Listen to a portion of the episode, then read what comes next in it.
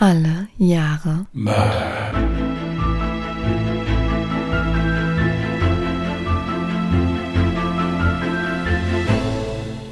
Herzlich willkommen zu Alle Jahre Mörder, der True Crime Podcast mit Christian, hallo. Und?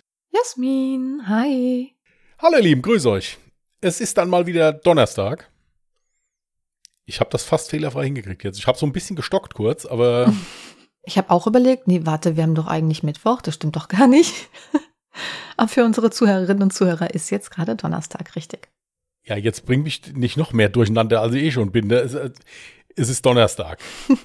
Auf einen Tag kommt es jetzt auch nicht drauf an. Ja, also wir wären wieder da. Wir haben auch mal munter durchgewechselt, damit es nicht langweilig wird. Also heute mal ich mal Fall, Jasmin macht am Sonntag. Und wir wollten uns erstmal bedanken. Und zwar dafür, dass sich das letzten Donnerstag jemand angehört hat. Also für all diejenigen, die aufgepasst haben, im Prinzip, dass wir jetzt halt zweimal die Woche im Januar das probieren. Mhm. Das hat uns sehr gefreut. Ja, auf jeden Fall.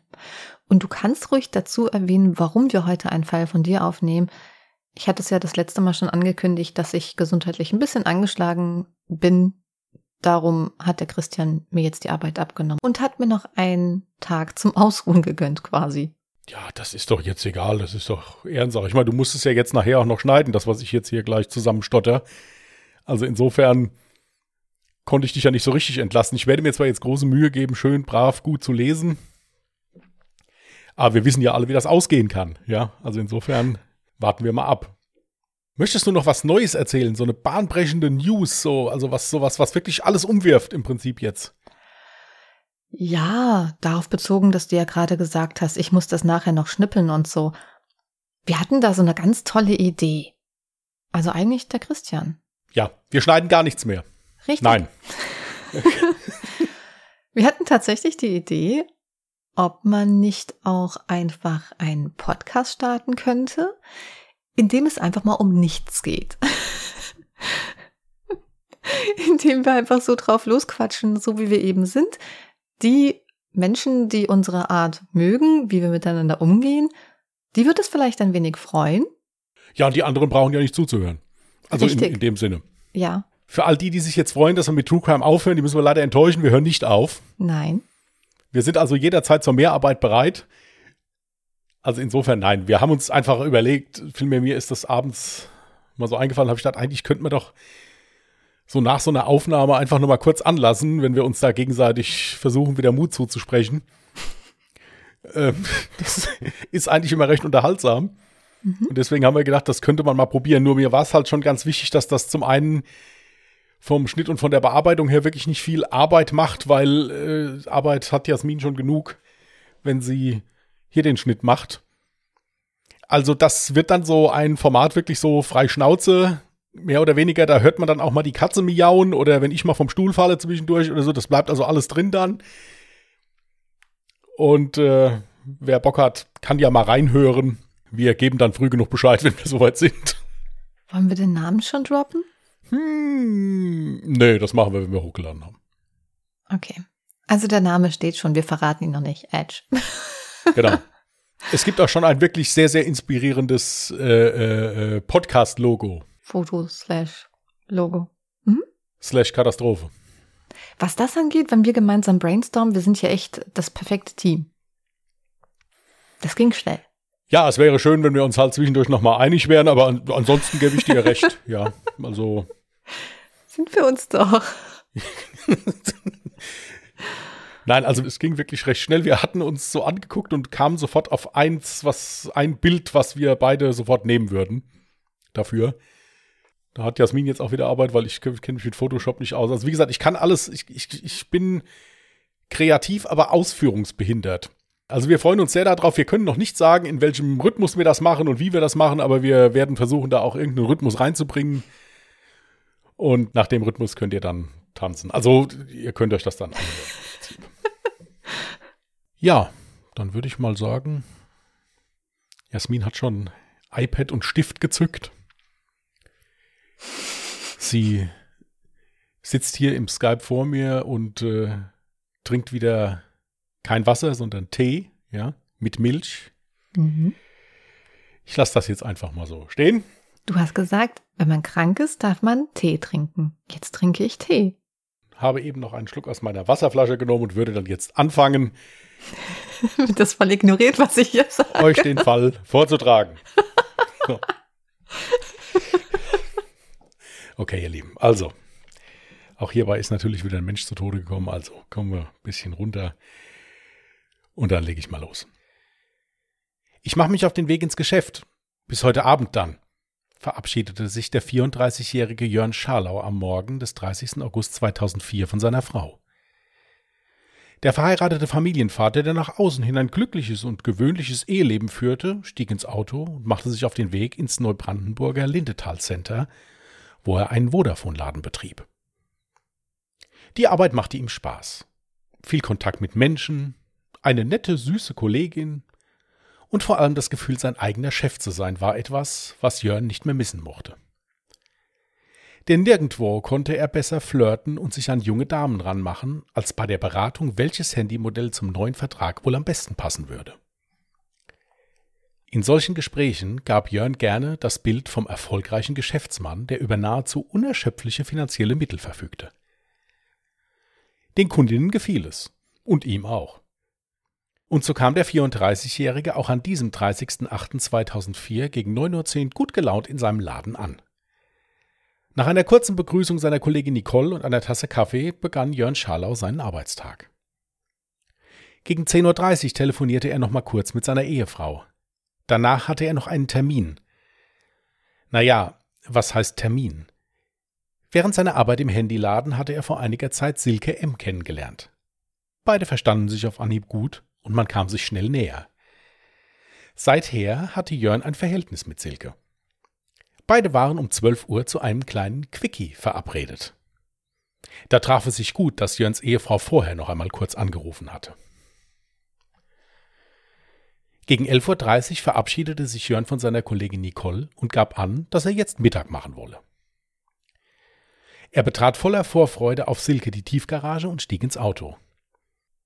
Bis zu Silke war es nicht so weit und der Verkehr in der Stadt war übersichtlich. Lange würde er ja eh nicht bleiben können, weil er ja wirklich noch etwas essen wollte. Und zu Silke fährt man ja nicht wegen Hausmannskost. Gegen 12 Uhr erreichte Jörn die Wohnung seiner Geliebten, die er nach ihren Angaben bei der Polizei gegen 12.15 Uhr schon wieder verließ. Aber er wird nie wieder im Lindetal Center ankommen und auch nie mehr zu Hause bei seiner Frau und seinen Kindern. Um 14.42 Uhr bekam seine Mitarbeiterin Nicole eine SMS von ihrem Chef. Nicole, ich komme heute nicht mehr arbeiten. Könntest du bitte den Laden schließen? Danke. Danach hörte man den ganzen Tag nichts mehr von Jörn Scharlau. Als er nach Ladenschluss nicht nach Hause kam, rief seine besorgte Ehefrau seinen Vater an, ob er wisse, wo Jörn sei. Der Vater hatte keine Ahnung. Aber da auch er sich große Sorgen machte, schrieb er seinem Sohn um 19.35 Uhr eine SMS. Hallo Jörn, wir machen uns große Sorgen. Wenn es dir gut geht, dann gib uns bitte eine Nachricht. Leider blieb auch diese SMS unbeantwortet. Um 20.16 Uhr schrieb dann Jörns Ehefrau ihrem Mann. Wo bist du? Es sollte über eine Stunde dauern, bis eine Antwort ihres Mannes kam. Brauche Zeit zum Nachdenken, da es bei uns nicht mehr so klappt. Melde mich die Tage bei dir. Macht euch keine Sorgen. Dann sollte die Familie zwei Tage nichts mehr von Jörn Scharlau hören. Es war eine sorgenreiche Zeit für alle. Sicherlich war Jörns Hang zu anderen Frauen in der Ehe des Öfteren ein Thema gewesen und führte somit auch oft zu Streit mit seiner Frau. Jedoch waren sich Vater und Ehefrau einig. Dieses Verhalten passt nicht. Am 2.9.2004 um 8.13 Uhr schrieb Jörns Ehefrau dann per SMS an ihren Mann, Kommst du wieder? Und sie bekam schnell Antwort. Um 8.22 Uhr antwortete Jörn, ja, ich denke schon, es sieht danach aus. Ich habe nicht vorgehabt, dich zu verlassen, brauche nur etwas Zeit und muss mir überlegen, was ich an mir verändern kann. Es sollte die letzte Nachricht sein, und nach Hause sollte Jörn nie wiederkommen. Nachdem wieder einige Tage verstrichen waren, ohne dass sich etwas tat, erstattete die Familie eine Vermisstenanzeige bei der Polizei. Das alles passte nicht zu Jörn. Und noch etwas kam der Ehefrau komisch vor, nämlich die Art, wie die SMS geschrieben waren. Denn Jörn Scharlau litt seit frühester Kindheit an einer Lese- und Rechtschreibschwäche und vermied das Schreiben von SMS, wo es nur ging. Wenn er mal schrieb, dann waren es meist kurze Sätze wie komme später oder ähnliches. Eine so tiefgründige Konversation per Textnachricht war überhaupt nicht seine Art. Generell war Jörn nicht so tiefgründig, was sein Seelenleben anging. All dies erzählte die Ehefrau auch der Polizei, und nach einer Überprüfung der letzten SMS ihres Mannes gaben ihr die Beamten recht. Wie recht die Ehefrau mit ihrer Vermutung hatte, ahnte zu diesem Zeitpunkt noch niemand. Denn die Nachrichten waren nicht von Jörn Scharlau, sondern von seinem Mörder. Die Vermisstenabteilung der Polizei Neubrandenburg begann sofort mit ihren Ermittlungen. Es wurde der Arbeitsweg von Jörn Scharlau nachvollzogen und sein privates Umfeld durchleuchtet. Hierbei gab es keine nennenswerten Besonderheiten. Jörn Scharlau war bei Familie, Freunden und in seinem Arbeitsumfeld sehr beliebt. Im Zuge der Überprüfung stießen die Ermittler auch auf seine Affäre Silke M. Sie wurde befragt. Aber außer der Angabe, dass Jörn am Tag seines Verschwindens kurz bei ihr war und sie dann ohne Streit wieder verlassen habe, fanden die Beamten keinerlei Anhaltspunkte, dass Silke M. verdächtig wäre. Auch eine Befragung von Jörns Angestellter Nicole ergab nichts Verwertbares. Lediglich sein Hang zu Affären war im Einkaufscenter ein offenes Geheimnis. Die Ermittler ließen sich nun von der Centermanagerin den Parkplatz im Parkhaus zeigen, auf dem Jörn Scharlaus Wagen zuletzt gestanden hatte. Auf die Frage hin, ob das Parkdeck videoüberwacht sei, gab die Managerin an, dass dies zwar so sei, jedoch die Aufnahmen nach 24 Stunden überspielt würden. Also auch hier leider keine neuen Anhaltspunkte für die Ermittler. Als sich drei Wochen lang nichts tat und es auch keine neuen Erkenntnisse gab, war auch für die Beamten der Vermisstenabteilung ein Gewaltverbrechen immer wahrscheinlicher. Somit übergaben sie den Fall an die Mordkommission. Diese begann nun mit ihrer Arbeit. Was die Aufklärung des Falles zu Beginn deutlich erschwerte, war die im Lindetal Center aufbrodelnde Gerüchteküche.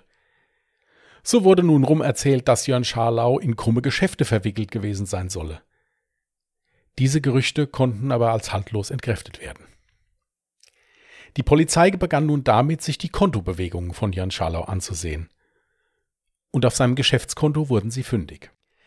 Am Tag seines Verschwindens wurden mehrere Beträge abgehoben. Als erstes mittags an einem Geldautomat im Lindetal Center. 500 Euro abends dann erneut 500 Euro an dem Bankautomaten einer Bank in Neubrandenburg. Kurze Zeit später nochmals 1000 Euro am gleichen Bankautomaten. Dann, circa neun Stunden später, erneute 1000 Euro an einem Geldautomaten in Hamburg. Die Ehefrau ließ daraufhin das Geschäftskonto sperren. Und bei einem erneuten Abhebeversuch wurde die Karte vom Automaten eingezogen. Die Polizei wertete in der Zwischenzeit die Überwachungsbilder der Bank aus, wo der erste Geldbetrag abgehoben wurde. Die Aufnahmen waren sehr schlecht. Jedoch waren sich die Ermittler sicher, dass es sich bei der Person am Geldautomaten nicht um Jörn Scharlau gehandelt haben kann. Der Mann war deutlich jünger und trug eine Glatze. Am 17. September wurde dann der Wagen von Jörn Scharlau an einer Straße in Neustrelitz gefunden. Das Fahrzeug hatte einen Unfall. Beim Abbiegen streifte es den Begrenzungsstein einer Verkehrsinsel. Zeugen sahen daraufhin, wie eine Frau mit rot gefärbten Haaren sowie zwei Männer mit Glatze flüchteten. Das Fahrzeug ließen sie zurück. Ebenso wurde eine Herrenjacke sichergestellt. Das Auto und die Jacke wurden unverzüglich der Kriminaltechnik zur Untersuchung vorgelegt. Dies dauerte allerdings einige Zeit. Die Polizei überprüfte in der Zwischenzeit das gestohlene Nummernschild. Und sie wurden fündig. Gut eine Woche nach dem Verschwinden von Jörn Scharlau wurde sein Auto an einer Tankstelle gefilmt. Das Videomaterial war Teil einer Anzeige der Tankstelle denn der Fahrer tankte ohne zu bezahlen. Es handelte sich wieder nicht um Jörn Scharlau. Ein Kollege der Neustrelitzer Polizei erkannte den Mann auf dem Überwachungsvideo. Es handelte sich um den einschlägig Polizeibekannten Stefan K. Dieser galt in Polizeikreisen als extrem gewalttätig und provozierte die Polizei, wo er nur konnte. Einige Tage nach der Tat hatte er sogar auf der Treppe vor dem Polizeipräsidium gesessen und geraucht. Und das, obwohl er dort gar keinen Termin hatte. Die Mordermittler überprüften nun das Umfeld von Stefan K. und stießen dabei auf seine Freundin Sandy. Eine 21-jährige Sozialhilfeempfängerin mit rot gefärbten Haaren. Und auch den dritten Mann fanden die Ermittler. Es handelte sich hierbei um Sven S., einen ebenfalls polizeibekannten Intensivtäter. Die beiden Männer hatten sich im Gefängnis kennengelernt. Sven S. war seit Mitte August 2004 untergetaucht, nachdem er von einem Hafturlaub nicht zurückgekehrt war. Und noch weitere Beweise waren in der Zwischenzeit fertig. Das Ergebnis der kriminaltechnischen Untersuchung lag vor. Hieraus ging eindeutig hervor, dass die drei besagten Personen sich im Auto von Jörn Scharlau befunden hatten. Auch lagen den Ermittlern mittlerweile die Handydaten von Jörn Scharlaus Handy vor. Kurz vor seinem Verschwinden hatte er noch mit der verdächtigen Sandy B. telefoniert. Die Polizei konfrontierte Sandy B. mit den Vorwürfen. Diese gab daraufhin an, bei Jörn Schallau einen Handyvertrag abgeschlossen zu haben und noch offene Fragen mit ihm telefonisch besprochen zu haben. Für einen Haftbefehl reichte das allerdings nicht. Stefan K. allerdings kam noch am gleichen Tag in Untersuchungshaft. Sven S. war weiterhin flüchtig. Im Rahmen der Ermittlungen stritt Stefan K. zunächst jegliche Tatbeteiligung ab. Als die Ermittler ihn dann allerdings mit ihren Beweisen konfrontierten, räumte er zumindest eine Tatbeteiligung ein. Jedoch benannte er seinen Kumpel Sven S. als Haupttäter. Sven S. habe Jörn Scharlau in der Tiefgarage aufgelauert und ihn anschließend in ein Waldstück entführt. Die Polizisten hatten allerdings Zweifel an dieser Aussage. Um den flüchtigen Sven S. zu finden, überwachte die Polizei 17 Telefonanschlüsse aus seinem näheren Umfeld. Hierzu gehörte auch der Anschluss seiner Freundin. Bei ihr meldete sich der Gesuchte in unregelmäßigen Abständen. Und da Sven S. sehr polizeierfahren war, blieb er nie lange genug dran, um eine genauere Peilung seines Standortes zu erschweren. Grob orten konnte ihn die Polizei im Raum Hamburg. Für eine Fahndung war dies allerdings viel zu wenig. Ein Durchbruch erzielten die Beamten damit, dass sie sich die Handyverbindungsdaten von Sven K. besorgten. Hierbei fanden die Ermittler heraus, dass er sich an einer Hamburger Wohnungsadresse mal eine Pizza hatte liefern lassen. Das SEK machte sich bereit und stürmte die Wohnung. Aber Sven S. musste die Beamten vorher bemerkt haben und flüchtete über das Wohnungsfenster in die Nachbarwohnung und entkam somit erneut. Auf seiner Flucht mit einem gestohlenen Wagen verließ er Deutschland und gelangte über die Niederlande ins belgische Tyrnhut. Hier entführte er am 7.11.2004 den Lokalpolitiker Tony D. Dieser war gerade von einem Fußballspiel des örtlichen Fußballvereins zurückgekommen und wollte sein Auto nur noch schnell in die Garage bringen. Sven S. überwältigte ihn gemeinsam mit einem holländischen Komplizen. Die Fahrt ging zurück an die niederländische Küste nahe der Stadt Katwijk. Den deutschen Ermittlern war hiervon nichts bekannt. Lediglich beim Abhören eines Telefongesprächs zwischen Sven S. und seiner Freundin fiel ihnen auf, dass Sven S. plötzlich im Gespräch schrie: Ruhe, sonst gibt's was auf die Fresse. Zeitgleich versuchte die belgische Polizei den Aufenthaltsort des entführten Tony D. festzustellen. Ebenfalls mittels Handypeilung. Ihnen fiel auf, dass kurz nach der Entführung mit Tony D.s Bankkarte an einem Geldautomat 500 Euro abgehoben wurden. Auf der Überwachungskamera der Bank waren zwei maskierte Gestalten zu erkennen. Keine von den beiden war der Vermisste. Und es sollte noch schlimmer kommen. Einen Tag später fanden Spaziergänger die Leiche von Tony D. am Strand.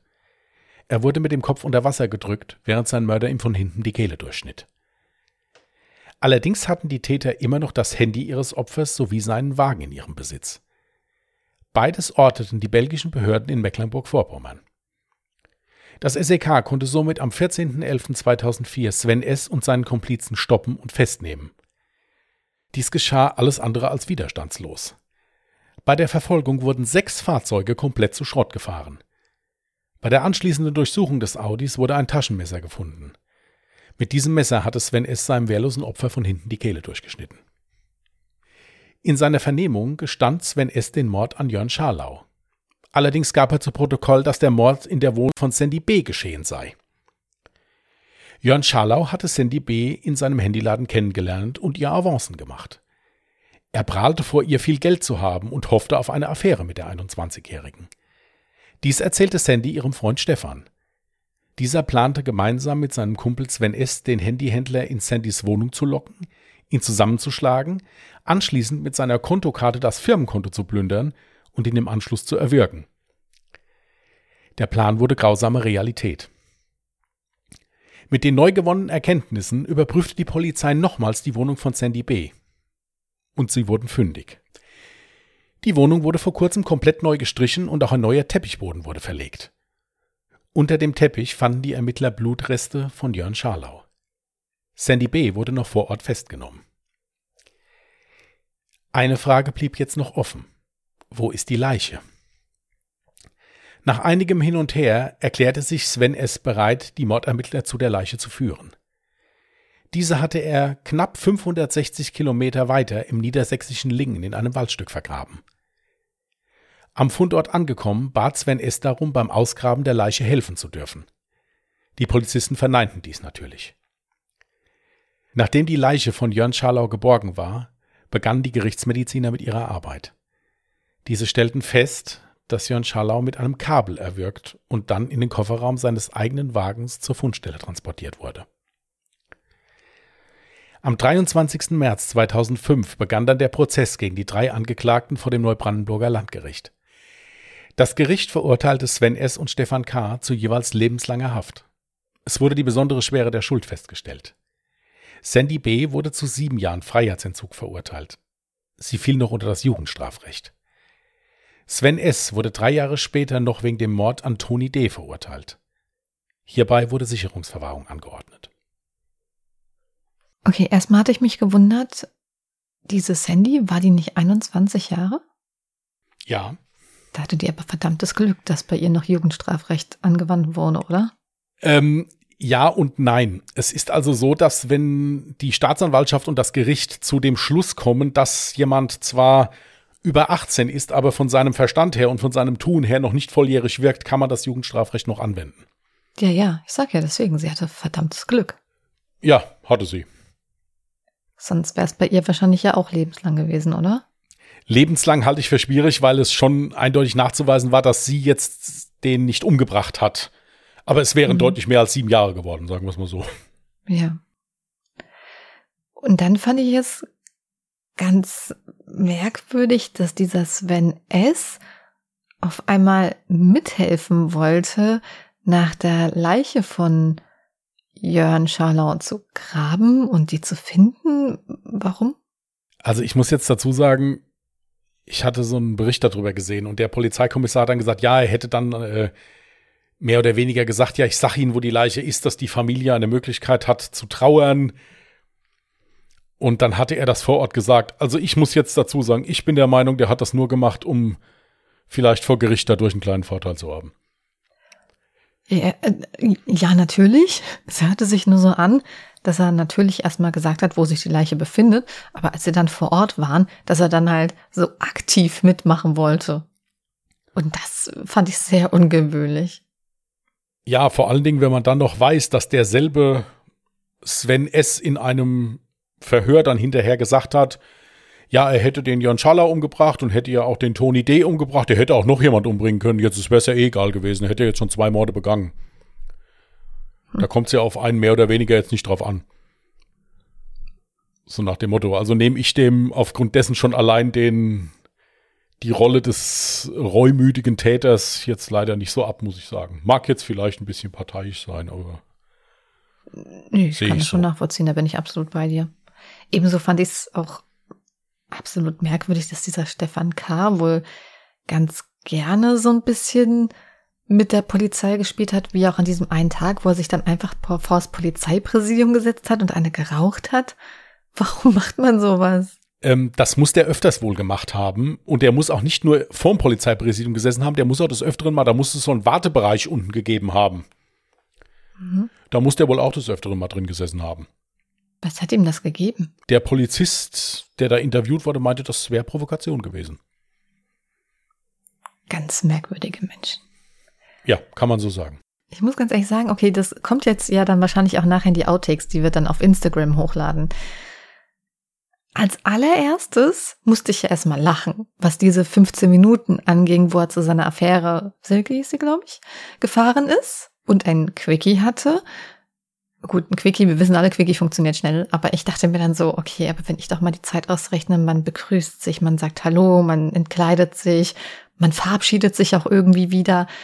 Das schien mir alles sehr merkwürdig und deswegen musste ich vielleicht auch lachen jetzt bei den Outtakes. Aber ich muss aber auch dazu sagen, dass genau diese Tatsache, dass diese Silke aussagte, er wäre nur 15 Minuten insgesamt dort gewesen, hat sie erstmal verdächtig für mich gemacht. Ich dachte wirklich im ersten Moment, okay, die muss irgendwas mit diesem Mord zu tun haben.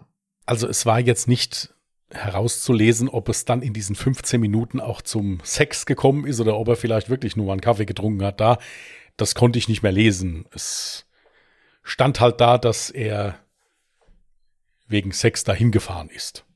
Ach so. Aber ich gebe dir recht, als ich das geschrieben habe, habe ich auch gedacht, jo, dort war ein schneller Quickie. Aber das soll ja jetzt hier nichts zur Sache tun. Das ist ja sorry, sorry, dass ich auch an der Stelle lachen musste. Nein, es, wie, wie gesagt, es, es gibt ja halt so Sachen, die sind teilweise unfreiwillig komisch. Ich habe schon versucht, es so neutral wie möglich zu formulieren. Mhm. Aber es waren wirklich nur 15 Minuten, weil die Polizei das relativ klar nachvollziehen konnte. Anhand der Mobildaten, die irgendwie? Ja, anhand der Mobildaten und anhand der Aussagen halt. Okay. Wann er wo gesehen wurde und so. Da wurden ja natürlich auch Zeugen befragt. Mhm. Aber es kam halt eben nicht viel dabei raus. Ja. Dann hatte ich mir noch notiert, dass ich so generell diese komplette SMS-Konversation äußerst merkwürdig empfand. Also wenn ich mir vorstelle, dass mein Ehepartner, den ich nicht habe, dass der einfach verschwinden würde, dann würde ich doch nicht in so kurzen Sätzen schreiben, wo bist du? Und wenn mir dann geschrieben wird, ja, ich brauche jetzt erstmal Abstand, was auch immer, dann würde ich doch nicht, ich weiß nicht, ich würde doch doch voll die Konversation anfangen. Ich würde tausendfach versuchen, ihn telefonisch zu erreichen und endlos lange Nachrichten schreiben. Das kam mir dann auch alles sehr merkwürdig und ehrlich gesagt auch irgendwie verdächtig vor. Also die SMS, die ich jetzt vorgelesen habe, das waren die, die in einem Bericht also veröffentlicht wurden mhm. von der Polizei, von der Pressestelle es wurde da jetzt nicht dabei geschrieben oder auch in diesem Bericht dabei gesagt, ob dann noch versucht worden ist, den noch anzurufen, was für mich am naheliegendsten wäre. Ja, aber selbst wenn dann ein Anruf nicht erfolgreich ist, dann haue ich doch noch ganz viele Nachrichten nach und pack alles, was ich denke, in die Nachrichten rein. Ja, es, es ist wirklich das, was die Frau geschrieben hat, ja, wirkte auf den ersten Blick so ein bisschen teilnahmslos. Richtig. Mhm. Ja, Jetzt weiß man halt eben nicht, wie gesagt, es war ein offenes Geheimnis, dass der also nahezu jeder Frau nachgestiegen ist, die ein bisschen was ausgesehen hat. Es kann natürlich halt auch sein, dass es deswegen in der Ehe oft zu Streit gekommen ist und die Frau das vielleicht sogar schon gewohnt war, dass er nicht nach Hause kam. Das weiß ich nicht. Das ist, wie gesagt, jetzt reine Vermutung. Das stand nirgendwo. Ich habe es einfach nur so rein interpretiert. Mhm. Weil in diesem einen Bericht halt auch oft gesagt wurde, dass im Prinzip jeder wusste, dass der untreu ist. Ja. Also, dass er auf diese Masche halt eben im, in seinem Handyladen versucht, die Frauen kennenzulernen und dann halt wirklich sich großspurig gab und damit auch des Öfteren Erfolg hatte. Das erklärt, warum das Verhältnis an sich so ein bisschen kälter war.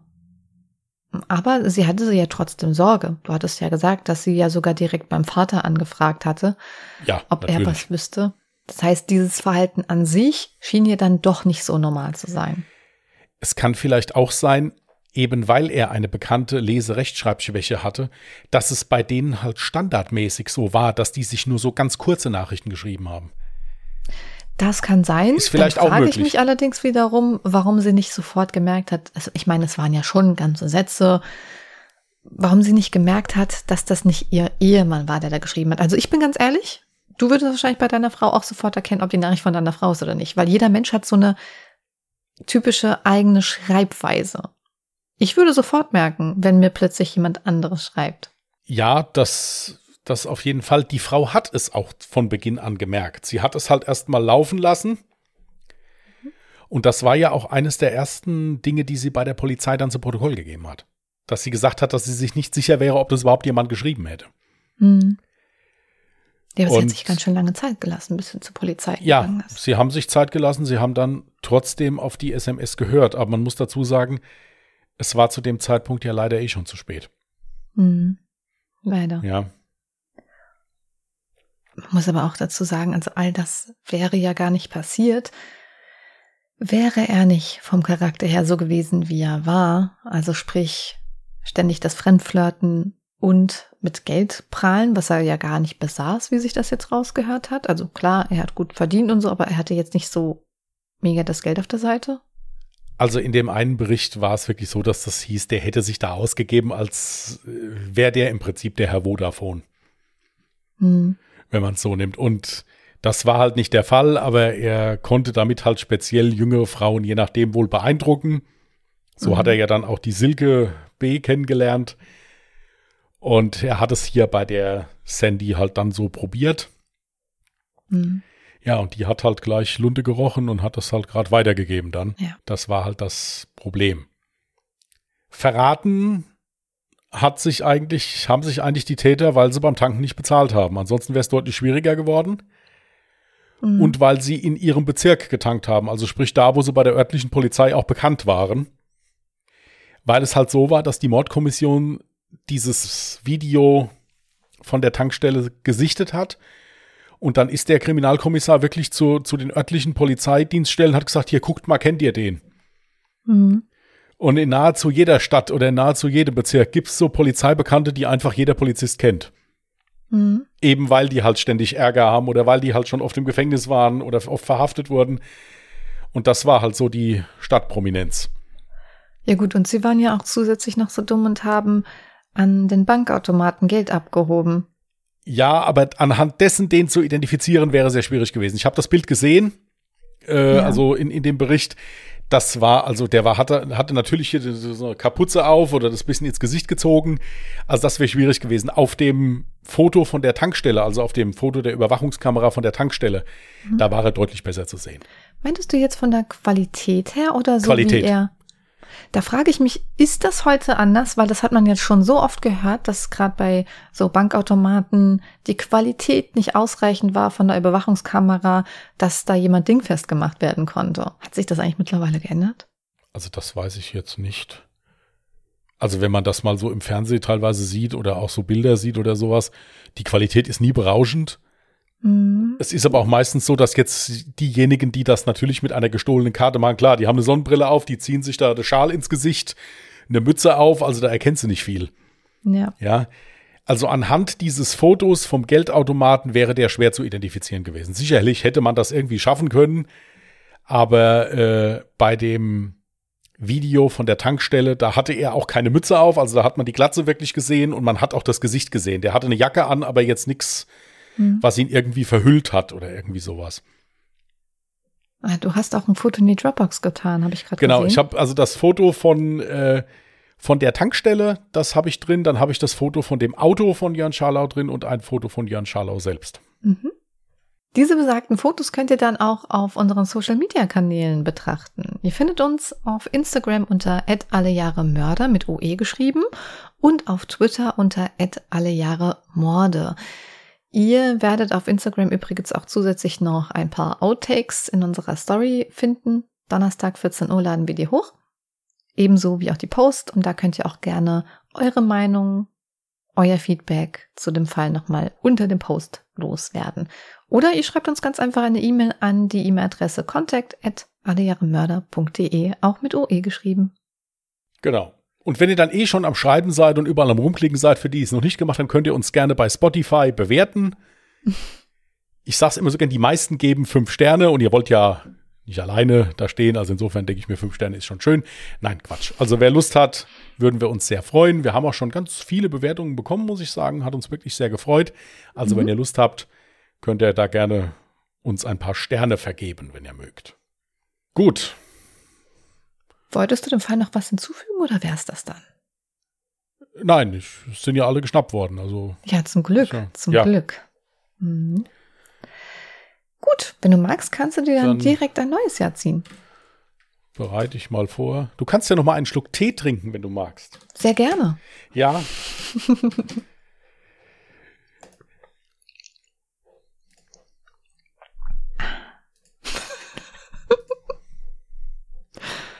Oh, jetzt bin ich aber weit rausgerückt. 1969.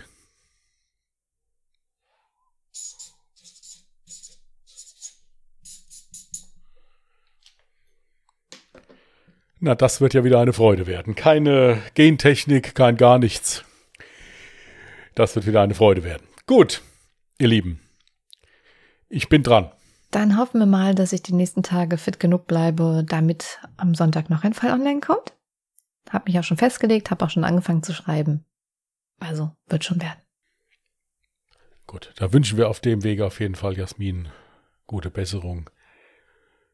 Und äh, wir hören uns dann am Sonntag wieder. Bis dahin, passt schön auf euch auf, bleibt gesund, bleibt anständig. Bis dahin und tschüss. Macht's gut. Bye.